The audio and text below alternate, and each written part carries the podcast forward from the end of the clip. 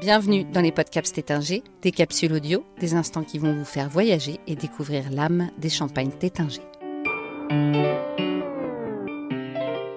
Christelle Rainville, directrice du vignoble chez Tétinger, nous explique les travaux de la vigne et comment on gère ces travaux dans des moments difficiles comme aujourd'hui.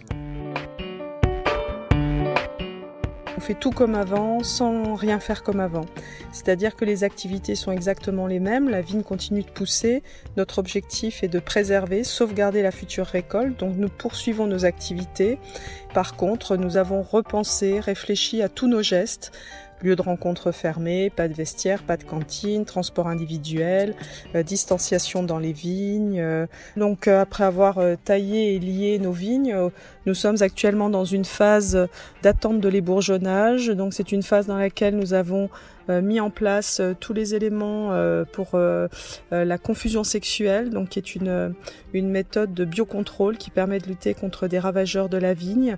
Et c'est une méthode collective qui s'organise en général à l'échelle d'une commune et qui cette année se sera organisée de façon individuelle. Par ailleurs, nous travaillons les sols parce qu'il est nécessaire de supprimer l'herbe sous le rang en particulier, herbe qui à ce stade est extrêmement concurrentielle pour la vigne. Qui concerne le vignoble Tétinger, c'est un vignoble de 288 hectares avec euh, une bonne représentation des différents terroirs champenois de la Marne ou de l'Aube. Vignoble euh, qui est euh, conduit en viticulture écologique et durable et qui répond certification HVE et viticulture durable en Champagne.